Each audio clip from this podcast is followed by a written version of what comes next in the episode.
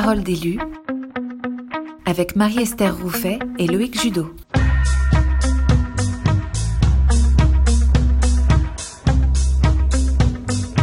Bonsoir et bienvenue dans Parole d'élu. On est très heureux de vous retrouver pour ce cinquième épisode. Vous connaissez maintenant le principe de l'émission. Pendant 30 minutes, des experts sont avec nous pour répondre à vos questions. Et cette semaine, euh, exceptionnellement, on aborde deux thématiques.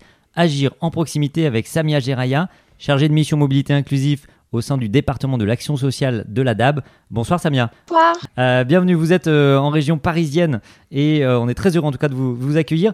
Et puis, deuxième thématique, faire face à une situation d'exception avec Alain Rissetto. Vous êtes directeur de l'urgence et des opérations de secours. Bonsoir Alain. Bonsoir Loïc, bonsoir à tous et ravi de passer ces moments avec vous. Alain, vous êtes en direct, on le voit d'ailleurs au sein du centre opérationnel de, du campus à Montrouge. Et puis à mes côtés, invité surprise dans nos studios bretons, une personne que vous connaissez bien et que vous apercevez à chaque module de formation. Bonsoir Aurélie. Bonsoir. On est très heureux. Merci d'avoir accepté. Euh, eh bien, merci à vous trois d'avoir accepté notre notre invitation. On le disait, Parole d'élu, c'est votre émission et c'est vous, avec vos interventions, qui orientez les discussions. Interagissez avec nous. Alors justement, euh, question, on le rappelle, Rémi, Comment fait-on pour poser des questions à nos experts du jour? Oui, bonsoir. Eh bien, écoutez, rien de plus simple. Euh, en bas de votre écran, vous avez euh, un onglet euh, Q et R pour questions et réponses. Donc, il vous suffit de, de poser vos questions dans cet onglet en précisant, s'il vous plaît, votre structure et, si possible, votre nom. Et bien sûr, on transmettra vos questions aux experts qui essaieront d'y répondre dans les 30 minutes. Ah, voilà, on est ensemble pour 30 minutes et on le disait, deux sujets ce soir. Et on commence justement, on va commencer avec vous, Samia, avec l'action de, proximité. Alors, déjà pour dégrossir un peu le sujet, l'action de proximité, ça, veut dire quoi, Samia? Alors, bah, dans le champ de l'action sociale, euh, agir en proximité, en fait, c'est aller vers les personnes qui ont besoin d'aide, de, soutien, d'accompagnement, mais qui, pour des raisons diverses, finalement, euh, ne pourront pas, euh, pas, de leur propre chef, se déplacer vers les structures qui sont compétentes. Alors, bah, en fait, elles rencontrent souvent des, des difficultés économiques, donc elles ont c'est des gens qui ont plus, encore plus besoin que, que d'autres d'avoir accès à l'emploi, aux services sociaux, à la santé, mais aussi à des, à des aides plus immatérielles euh, euh dans d'autres domaines. Mais on va retrouver aussi euh, des personnes dans l'action de proximité qui, du fait de ne pas pouvoir se déplacer, euh, vont subir l'isolement, l'isolement social. Donc, agir en proximité, c'est aussi rétablir ce lien. Donc, on, on, le dit, Samia, souvent, on entend le aller vers c'est vraiment ça le, concept, en tout cas, d'agir en proximité. Exactement, agir en proximité, c'est aller vers, euh, c'est-à-dire ne plus attendre que les personnes euh, euh, viennent toquer à la porte des structures d'accompagnement, des services sociaux, etc., mais d'être en capacité de les identifier et de mettre en place des solutions qui divergent des dispositifs de droit commun ou traditionnels pour leur apporter ce soutien. Alors, on, pense souvent dans, l'image qu'on a d'agir en proximité que ça concerne les zones rurales, mais ça, concerne également les zones urbaines. Exactement. forcément, l'action de proximité, ça interroge la mobilité. Donc, on pense tout de suite euh, aux zones rurales. On sait que les services de, proximité ont, largement euh, été réduits ces, dernières années. Euh, on sait aussi que le, transport collectif est moins bien maillé la voiture coûte cher. Mais euh, vous avez raison, Loïc, euh, en zone urbaine, en périphérie, il y a des personnes qui ont du mal à se déplacer. Alors, pour d'autres raisons, euh, parfois, en fait, tout simplement, c'est elles n'arrivent pas à utiliser le réseau de transport en commun pour des problèmes de, langue, par exemple, de maîtrise de la langue, des problèmes cognitifs, de handicap, ou aussi. parce que tout simplement, avoir un boulot de nuit et que le métro s'arrête à 1h du matin n'est pas compatible avec le matin de l'emploi. Alors le, dispositif qu'on connaît bien euh, dans le Aller Vert, c'est euh, le Croix-Rouge sur roue. On l'a vu hein, dans, les modules de, formation. Alors justement, comment ça marche euh, Croix-Rouge sur roue? Alors, Croix-Rouge sur roue, c'est né il y a une dizaine d'années. C'est né sur le, territoire, sur le réseau. C'est les bénévoles qui ont constaté que finalement, l'action sociale dans les, dans les bureaux, dans les unités locales, c'était suffisant, qu'il y avait tout un tas de personnes qu'on avait du mal à capter. Euh, là, ça s'est encore plus vu pendant la crise sanitaire. Et donc, j'irai de façon un petit peu euh, spontanée, on a commencé à, amener des aides alimentaires, euh, des, vêtements dans des, endroits plus reculés. Et au fil des ans, ça s'est structuré. Donc aujourd'hui, on a 56 Croix-Rouge-sur-Roue qui, qui tourne en France métropolitaine et ultramarine. Et concrètement, c'est des gros camions, c'est des, grands utilitaires, des boxers qui sont aménagés et pensés pour amener euh, tout le savoir-faire de la Croix-Rouge auprès des personnes les plus isolées. Mais il n'y a, pas de modèle spécifique, j'ai envie de dire, une Croix-Rouge sur vous peut faire de la vestiboutique, une Croix-Rouge sur vous peut faire de l'accès aux soins, faciliter l'accès aux soins. C'est ça un peu le principe, c'est que on va vers avec l'offre d'activité qu'on peut avoir sur le territoire. Alors c'est ça, l'idée c'est que une Croix-Rouge sur roue, ce soit vraiment euh, une émanation de l'accès. La Croix-Rouge, c'est le, la solidarité de la Croix-Rouge euh, qui est capable d'aller directement auprès des personnes. Alors aujourd'hui, on a surtout de l'aide alimentaire. La majorité des Croix-Rouges sur Rouge, c'est pour apporter de l'aide alimentaire. On a aussi beaucoup d'aide vestimentaire et après de l'aide de l'accès à l'hygiène, l'accès aux droits aussi avec des ordinateurs euh, qui sont à bord de ces camions pour permettre aux personnes de faire leurs démarches administratives ou se familiariser avec le numérique. Mais voilà, ça, c'est des, aides qui sont un petit peu pensées distinctement les unes des autres, mais on peut imaginer qu'un Croix-Rouge sur roue euh, mixe tous ces services-là et, propose aussi euh, bah, de l'animation, un temps convivial, un café euh, et tout un tas d'autres choses que la Croix-Rouge sait faire. Alors, on avait des questions, notamment dans le, Padlet de, de formation, pour les personnes qui avaient suivi les, modules, et on sait que vous êtes nombreux. On avait une question de Laurent Bruges de l'UL d'Arras qui nous demandait eh bien, où trouver toutes les informations? Qui est l'interlocuteur pour se lancer dans un projet Croix-Rouge sur Roue. Je crois qu'on a frappé la bonne porte, Samia. Ouais, bah alors moi, évidemment, je serais, je serais ravie de répondre à, chaque fois aux questions qui se posent dans le réseau. Donc, évidemment, vous n'hésitez pas à, me contacter. J'étais euh, ce matin avec le, président euh, de l'UL d'Arras qui, justement, souhaitait euh, s'engager dans un, un projet Croix-Rouge sur Roue. Et après, on a aussi tout un tas de ressources très pratiques que moi, je pourrais vous communiquer ou qu'on trouve sur l'intranet. Euh, qui sont principalement un guide méthodo où on détaille étape par étape comment s'y prendre pour monter un Croix-Rouge sur roue. Euh, des, outils très pratiques, comment on s'adresse à un maire pour lui présenter le projet, avec une lettre type par exemple, euh, un PowerPoint de présentation. Voilà, tout un tas d'outils qui, vous accompagneront et qui vous laisseront pas seul avec ce projet-là, qui est quand même assez long et, qui demande pas mal d'énergie pour être lancé. Alors justement, on a, déjà des questions euh, dans notre onglet. Euh, voilà, n'hésitez pas, en tout cas, euh, eh bien sur les, questions et les réponses, du coup, à poser vos questions. Il y avait une question de Pierre-Marie dans les Hauts-de-Seine, en 92 rue Malmaison, qui demandait quelle est la différence entre les maraudes et la Croix-Rouge sur roue. Alors, la, différence est quand même, elle existe et elle est assez notable. oui, les, les maraudes, c'est une veille auprès des personnes qui vivent à la rue pour euh, surtout les identifier, les référencer et euh, les rediriger. Euh, donc, on est sur une, intervention, je dirais, ponctuelle en, début de chaîne de l'accompagnement. Croix-Rouge sur roue, c'est vraiment toute l'aide matérielle et d'accompagnement social de la Croix-Rouge dans une logique de long terme auprès des personnes. Je ne sais pas si c'est clair en le disant comme ça, mais si je prends l'exemple d'une personne qui va être accompagnée par un Croix-Rouge sur roue, elle, va avoir plus de, régularité qu'une maraude. Donc pendant quatre semaines, par exemple, elle va pouvoir bénéficier d'une distribution d'aide alimentaire. Je, crois que ça, paraît euh, assez clair, en tout cas, le, principe d'aller se, déplacer. Alors, quelle, formation, du coup, euh, vont avoir les, personnes qui vont participer Et quel profil, d'ailleurs, du coup, de, bénévoles? On se pose souvent la question, bah, quels sont les bénévoles qui peuvent participer à, une opération Croix-Rouge sur roue Alors, nous, ce qu'on recommande, c'est d'avoir une équipe d'au moins trois personnes pour euh, animer le Croix-Rouge sur roue. Euh, très concrètement, lors d'une tournée, euh, il va vous falloir quelqu'un pour la logistique, charger, décharger le camion, installer, le Croix-Rouge quand il va se déplacer. Donc ça, ça demande déjà beaucoup de, temps pour la personne qui va être mobilisée. Ensuite, il faudra quelqu'un qui conduit le camion. quand on fait des arrêts chez, les personnes au domicile pour leur apporter l'aide, la personne, enfin en général, le bénévole va rester dans le camion, va faire les manœuvres, etc. Et une troisième mission, ça va être vraiment le dialogue, la discussion, l'écoute auprès des personnes et pourquoi pas aussi l'animation de temps de conviviaux. Alors, voilà. Une, question également, est-ce qu'on peut se baser sur les, chargés de, mission en délégation? C'était une question de, Philippe, justement, pour, pour, nous aider à monter en fait des, des projets Croix-Rouge-sur-Eau.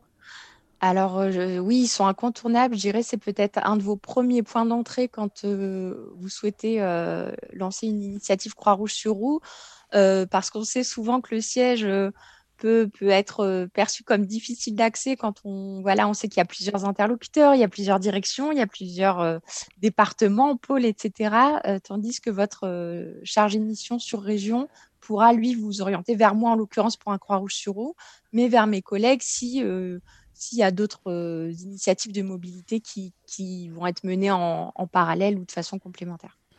Et alors, on va revenir parce que Croix-Rouge-sur-Eau, au départ, sont les, fameux camions. Et on avait, euh, de mémoire, c'est ça, du coup, un financement avec, euh, avec PSA. Et euh, ce, financement arrive, on arrive à la fin de ce financement, il me semble, Samia. C'est ça. la Fondation PSA, pendant dix ans, a été le partenaire du programme Croix-Rouge-sur-Eau. Donc, ça a été un super levier pour équiper tout le réseau, enfin, une, grande partie du réseau en véhicules euh, on avait vraiment euh, des avantages sur l'achat de véhicules neufs chez Peugeot et aussi ça permettait d'avoir accès à des financements complémentaires pour lancer le projet. Aujourd'hui, cette convention de partenariat euh, est terminée. Pourquoi? Parce qu'en fait, la fondation PSA a été dissoute. alors, ça pourrait être voilà, quelque chose de négatif pour le programme, mais nous, on le voit aussi comme une opportunité d'aller repenser le Croix-Rouge sur roue. On sait que finalement, l'équipement en véhicule n'est pas tant que ça un sujet central pour monter un projet. On se rend compte qu'on a souvent une flotte à disposition de véhicules qui ne sont pas tout à fait optimisés, qu'on peut, qu'on peut utiliser, réaménager pour un Croix-Rouge sur roue. Alors vous êtes nombreux et nombreuses à poser des questions et on vous en remercie. Vous êtes nombreux et nombreuses à, suivre notre, notre émission. Euh, Xavier de l'UL de Saint-Maur dans le 94 nous demande est-ce que vous pouvez parler de, du citoyen solidaire et de son interaction avec la Croix-Rouge Et est-ce qu'on peut imaginer un lien évidemment avec les, opérations Croix-Rouge sur eau?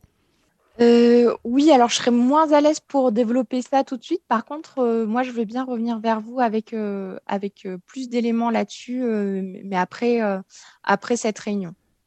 Très bien. Donc euh, Xavier, on reviendra vers vous sur cette question de euh, voilà peut-on effectivement euh, du coup bah, prendre le fameux principe du citoyen solidaire? N'hésitez pas si vous avez des questions, eh bien à utiliser l'onglet questions-réponses ou l'onglet converser. on reviendra vers vous évidemment. Et Samia, vous restez euh, avec nous. Je vois que l'heure euh, tourne. Euh, on va, eh bien justement, on, le disait, deux thématiques. Et notre deuxième thématique, eh bien, c'est notamment les situations d'exception. rebonsoir Alain, vous êtes, on le disait, le directeur de la Duos. Et on va parler de la préparation à, eh bien, à ces situations d'exception. Et l'actualité ces, ces, dernières semaines, malheureusement, nous le rappelle. Plus de 150 morts en Allemagne, des inondations exceptionnelles en Chine il y a quelques jours. Est-ce que, euh, première question, alors euh, peut-être que ça, sort de votre champ de compétences, Alain, mais euh, est-ce qu'avec le dérèglement climatique, on doit s'attendre à des catastrophes naturelles plus importantes et peut-être plus fréquentes? Bonsoir Loïc, bonsoir à tous. Je, crains malheureusement que vous ayez raison. On voit bien que effectivement depuis depuis plusieurs mois, ces dérèglements climatiques entraînent de plus en plus d'événements particulièrement graves. Il suffit de regarder sur l'année 2020-2021 tous les éléments qui se sont passés. On passe de chutes de neige particulièrement importantes euh, au cours de l'hiver, des épisodes canicules qui parfois peuvent être dramatiques. Rappelez-vous, il, y a, il, y a, quelques temps au Canada, avec ces, montées de température qui étaient particulièrement, particulièrement violentes, on voit bien les intempéries qui sont dues soit au vent, soit aux orages. Vous faisiez référence tout à l'heure aux inondations en Allemagne. On a effectivement aussi frôlé cette catastrophe sur l'est de la France récemment. Alors, euh, on parle de situation d'exception et ça serait euh, un peu tordre le sujet de dire bah, les situations d'exception, euh, ce ne sont que des catastrophes. Il n'y a pas que les catastrophes dans les situations d'exception. Non, d'ailleurs, merci d'avoir utilisé ce terme situation d'exception que je préfère à opération d'urgence pour éviter d'être trop restrictif. Depuis de très nombreuses années, à la Croix-Rouge, on considère que la situation d'exception est un ensemble d'événements. Alors certes, il y a la catastrophe, et je, vais la, schématiser en deux grands types de catastrophes. La catastrophe à l'accident catastrophique à effet limité, qui est un, qui est un effet qui est donc limité dans le temps et dans l'espace avec un plan de secours de courte durée, et puis la catastrophe à, moyen dépassé, euh, qui, pour laquelle la phase d'urgence va durer longtemps. On parlait d'inondation tout à l'heure. Ces catastrophes qui vont donc amener des opérations de secours. Mais il n'y a pas que les catastrophes qui nous amènent des opérations de secours. Il y a malheureusement euh, des situations de crise. On parle de crise sanitaire. On est bien placé avec l'épisode Covid que, que nous subissons depuis un an et demi, mais je parle aussi de, de crise sociale ou sociétale. Euh, en plus de ces événements-là, la Croix-Rouge française considère que d'autres éléments euh, nous amènent à parler de situation d'exception. C'est l'engagement d'un plan de secours qui est rendu difficile pour des raisons particulières et surtout dans le monde opérationnel de la sécurité civile, les, les dispositifs de grands rassemblements de foule, parce que nous devons être en capacité de pouvoir apporter une réponse comme en situation de catastrophe. Donc, catastrophe, si, je résume catastrophe, les engagements dans les plans de secours qui, peuvent être difficiles, et puis ces rassemblements, en tout cas de, de foule, de, voilà, qui peuvent être prévus, mais en tout cas qui, vont nécessiter et qui vont rentrer dans la catégorie des, situations d'exception.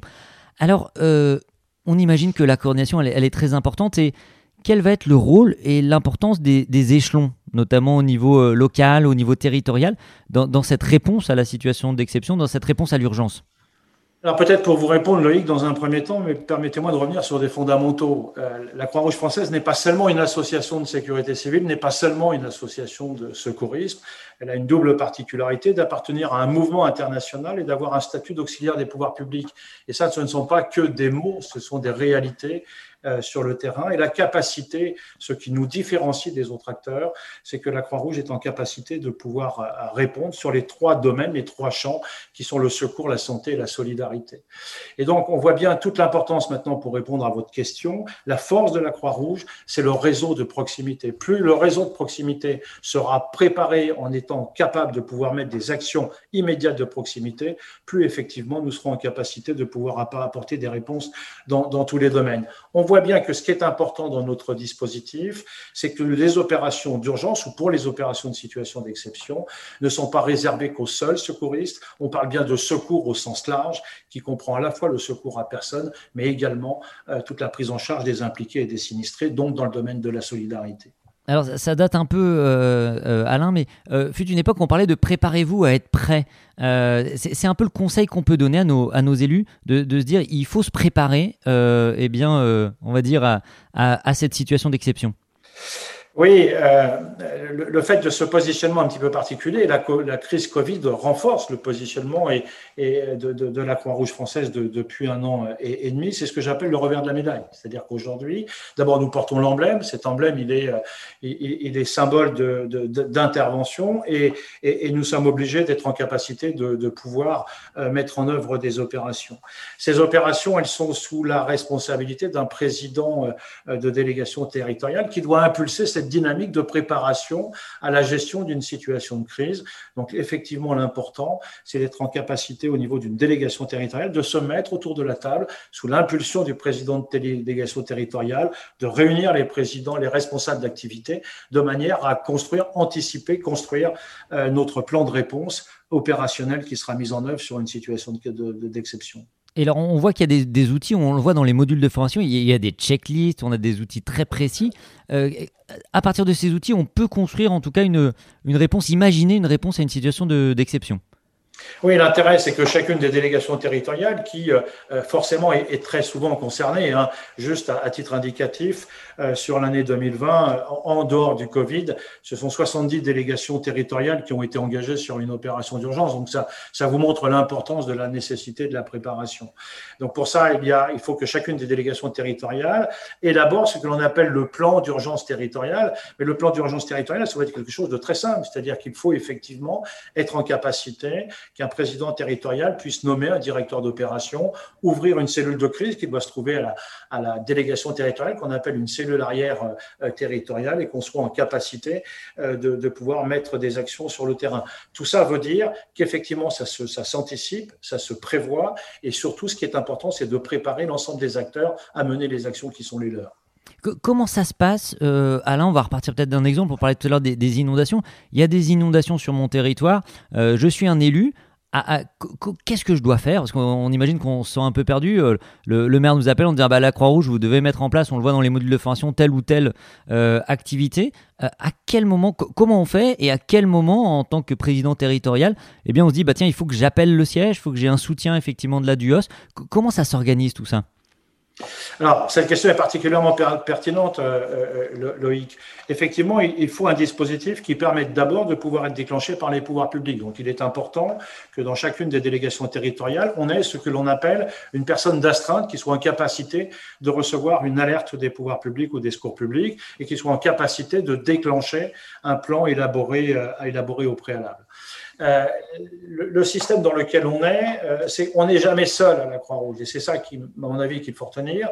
C'est-à-dire qu'effectivement, euh, il se peut que l'événement nécessite l'engagement de moyens qui vont dépasser les seuls moyens d'une délégation territoriale, d'où l'importance de prévenir le cadre national de permanence, puisque nous avons un cadre national de permanence 24 heures sur 24 qui vous permettra de vous aider dans, dans les démarches qui seront à mettre en œuvre. Donc ça veut dire qu'effectivement, pour revenir de manière euh, un, peu plus euh, concrète, euh, il faut effectivement euh, déclencher son dispositif de secours, le soutien avec auprès du, cadre national de permanence qui pourra vous aider. Alors, on pourra déclencher soit des moyens complémentaires des départements limitrophes, soit des moyens nationaux si jamais on est entré dans un cas de figure où cela est nécessaire. Ça montre bien le, fait que nous ne sommes pas, vous n'êtes pas tout seul et que l'intérêt, c'est que effectivement l'ensemble du dispositif Croix-Rouge peut venir en soutien d'une délégation territoriale. Et puis alors, souvent quand on parle de situation d'exception, on parle de ces fameux CTNO. Euh, alors, c'est qui les CTNO et puis quel est leur rôle euh, eh bien, du coup, sur une situation d'exception, Alain? Alors, ce sont des cadres opérationnels nationaux qui sont à grande majorité d'ailleurs qui sont des bénévoles, qui, euh, mais il y a aussi des salariés qui sont cadres opérationnels nationaux. Ce sont des gens qui ont reçu, euh, qui ont une expertise particulière dans la gestion d'opérations de, secours, qui ont suivi avec nous une formation particulière d'une semaine et euh, que, pour lesquels nous pouvons effectivement compter sur eux pour travailler, travailler auprès des délégations territoriales. Il faut bien comprendre qu'il y a une catégorisation des opérations. Très rapidement, sans rentrer dans le détail et sans prendre trop de temps, on a une opération d'envergure départementale. Le président territorial qui est responsable de l'action nomme un directeur d'opération. Ça, c'est une opération de niveau 1 et il y a une obligation de rendre compte en national justement pour être en capacité de pouvoir apprécier la situation. L'opération niveau 2, c'est le cran juste au-dessus, c'est-à-dire qu'au décours du rendu compte, on se dit que ça serait bien, le département souhaite avoir un, un soutien de cadres opérationnels nationaux et c'est là qu'interviennent les fameux cadres opérationnels nationaux. Pour autant, dans une opération de niveau 2, c'est bien le président de la délégation territoriale qui reste le responsable de l'action, le directeur d'opération qu'il a désigné, qui reste maître d'œuvre euh, dans, dans la coordination de l'action. Le rôle des cadres opérationnels nationaux, c'est simplement de venir soutenir, apporter une expertise au profit de l'équipe territoriale qui est en place. Alors justement, une question. Alors ils sont, vraiment les conseillers, c'est ça, du, directeur des, des, opérations. Combien on a de CTNO à la Croix-Rouge française? Alors, alors peut-être pas un chiffre très précis, mais. Euh, non, mais on tourne sur 80-85 personnes, dont euh, une quinzaine à vingtaine de, de, salariés. Voilà, pour vous donner un ordre d'idée. Ils ont euh, cinq missions. Soit ils sont en capacité de pouvoir aller effectuer de l'évaluation pour, pour, pour l'équipe de la Duos, soit ils sont capables, comme je le disais, de venir euh, vous soutenir dans une opération de niveau 2, soit ils sont capables de venir nous aider sur, un, sur une opération d'envergure nationale, sur un dispositif euh, national sur le terrain, soit de nous aider également sur des dispositifs de grand rassemblement de foule. Et, on imagine également l'importance de la formation sur le, sur le terrain, de la formation, euh, que ce soit sur les échelons euh, territoriaux ou les échelons euh, locaux également. il existe différentes formations pour faire face à l'urgence. Absolument. Ce qui est important, c'est effectivement tous les échelons qui sont, euh, qui sont concernés. Donc, on commence d'abord par euh, effectivement les, élus hein, et les présidents qui sont euh, par définition et, par délégation du président national responsable de l'action, d'où l'importance de ce module que vous êtes, que vous êtes en train de, faire. Et puis après, on a des formations beaucoup plus techniques. L'ambition de la Croix-Rouge, c'est que il y a une formation simple qui s'appelle le tronc commun des acteurs de l'urgence, qui est une formation d'une journée qui se veut extrêmement pratique et pour lequel on souhaiterait que tous les gens qui interviennent sur un plan de secours puissent avoir au préalable suivi cette formation. D'autres formations complémentaires existent. Euh, une formation euh, qui va durer deux jours, qui va s'adresser à un encadrement opérationnel. C'est la formation qu'on appelle tronc commun des encadrants opérationnels qui permettent aux gens de pouvoir piloter les actions dans un schéma opérationnel. Ce qui est important, c'est de se dire que les ces formations sont bien réservées à tous les intervenants. Vous l'avez bien compris, dans les trois domaines, l'intervention n'est pas réservée qu'aux seuls secouristes, mais on voit bien la nécessité et la présence de l'ensemble des acteurs sur une opération d'urgence. J'irai même plus loin. Il suffit de regarder les les exemples donc, que vous citiez tout à l'heure, et on, fait, on, mène, la Croix-Rouge mène essentiellement dans les phases d'urgence des opérations de solidarité dans l'urgence et pas forcément des opérations de secours. Donc on voit bien que ce sont tous les acteurs de la Croix-Rouge qui sont concernés, que ce soit les acteurs du secourisme, de l'action sociale, des, euh, des étudiants, des, des salariés. Ce qui est important, c'est que tout le monde puisse se préparer. Alors, on, a pas mal de questions justement qui, arrivent. On a une question de la, DT08 qui nous demande quelle collaboration sur justement ces situations d'exception avec les autres euh, acteurs de, la sécurité civile? Alors, il nous, arrive, hein, bien évidemment, euh, de, sur, des événements où il y a du travail pour tout le monde, euh, notamment d'être en capacité de pouvoir être en coordination interassociative. Ça a été le cas notamment dans la Covid, hein, où très vite, au début de l'année 2020, la Croix-Rouge française a assuré la coordination interassociative au plan, national des associations de sécurité civile comme l'Ordre de Malte, la, la 2F2S ou la, ou la Croix-Blanche. Encore une fois, euh, il faut que tout ça se fasse en bonne intelligence et que ce soit extrêmement bien préparé. Question de Mayotte. On salue euh, eh nos, amis de, Mayotte, effectivement de la DT euh, eh 976, qui nous demande eh quelle différence entre le, le DTUS et le directeur des opérations et, et quels sont les rôles de chacun? Est-ce que c'est forcément le DTUS qui va être le directeur des opérations? Bonsoir Mayotte. Euh, non, effectivement, euh, la, question est, très pertinente. Ce qui est encore une fois important en fonction de l'événement, quand je dis qu'il faut, on a un président qui par délégation est responsable de l'action. Pour autant, il n'a pas forcément été préparé à la conduite des opérations. C'est la raison pour laquelle il a besoin de nommer un directeur d'opération. Le directeur d'opération peut être un DTUS, un DTAS ou quelqu'un d'autre qui aura été préparé et formé à assumer cette fonction. Donc, euh, euh, non, ce n'est pas spécifiquement une fonction qui est réservée au DTUS. Le DTUS ou le DTAS, ce sont des responsables d'activité qui sont au quotidien chargés d'assurer le fonctionnement d'activité de la Croix-Rouge française. Le directeur d'opération est celui qui, techniquement, est chargé d'assurer la coordination des opérations sur, euh, sur une catastrophe. Alors, quand, je suis président, euh, comment je vais, euh, entre guillemets, bah, choisir euh, quelle, quelle, qualité je vais essayer de rechercher chez ce directeur des, opérations? Bah, c'est tout l'intérêt d'avoir cette mise autour de la table avec ces responsables d'activité pour, en temps de situation de paix, si vous me permettez l'expression, élaborer ce que sera la réponse opérationnelle. C'est là qu'on va effectivement. Alors, d'abord, il existe aussi des fiches de poste que vous trouverez sur l'intranet qui vous permettent d'apprécier, de répondre concrètement à la question que, que vous posez pour vous donner les qualités euh, requises. Mais, il doit surtout y avoir un, climat de grande confiance entre euh, le président et euh, celui qui est chargé de la conduite de l'opération. C'est vraiment un binôme complémentaire entre la stratégie politique et la tactique opérationnelle. Il nous reste une minute avant de conclure. Du coup, Alain, peut-être une question sur. je viens d'arriver en tant que nouvel élu. C'est quoi l'urgence? Qu'est-ce qu'il faut absolument euh, mettre en œuvre pour se préparer si une situation d'exception euh, arrive? On, imagine c'est peut-être juste d'avoir euh, les coordonnées de l'ensemble des volontaires, des, des plans pour appeler eh bien, les bénévoles, les volontaires? Oui, bah, prenez connaissance déjà parce qu'il existe probablement des choses qui existent au sein de votre délégation territoriale. Un plan d'urgence territoriale a peut-être été, déjà été euh, euh conceptualisé. Euh, donc, voyez avec vos responsables d'activité de manière à faire le tour de la question. Ce qui est important, c'est de savoir si effectivement on avait des procédures qui existaient au niveau du département. Soit elles existaient, il faut savoir si elles sont toujours d'actualité, soit elles n'existaient pas. Et ce qui est important, c'est avec les responsables d'activité, de manière extrêmement pratique, répondre à, anticiper des réponses opérationnelles. Si jamais la préfecture m'appelle pour monter un centre d'hébergement d'urgence sur telle commune, comment est-ce que je m'organise pour pouvoir répondre à la demande? Voilà, une nouvelle fois, ne pas partir d'une page blanche. Un grand merci à vous trois. Merci d'avoir accepté eh bien, de répondre à, toutes ces questions. Euh, quant à nous, on se retrouve jeudi prochain pour évoquer un sujet tout aussi important prendre soin de soi. C'était Parole d'élu, une émission réalisée par le pôle formation de l'ADAB à réécouter en podcast sur notre plateforme de balado diffusion. Et rendez-vous de la pédagogie à jeudi prochain. Et d'ici là, portez-vous bien.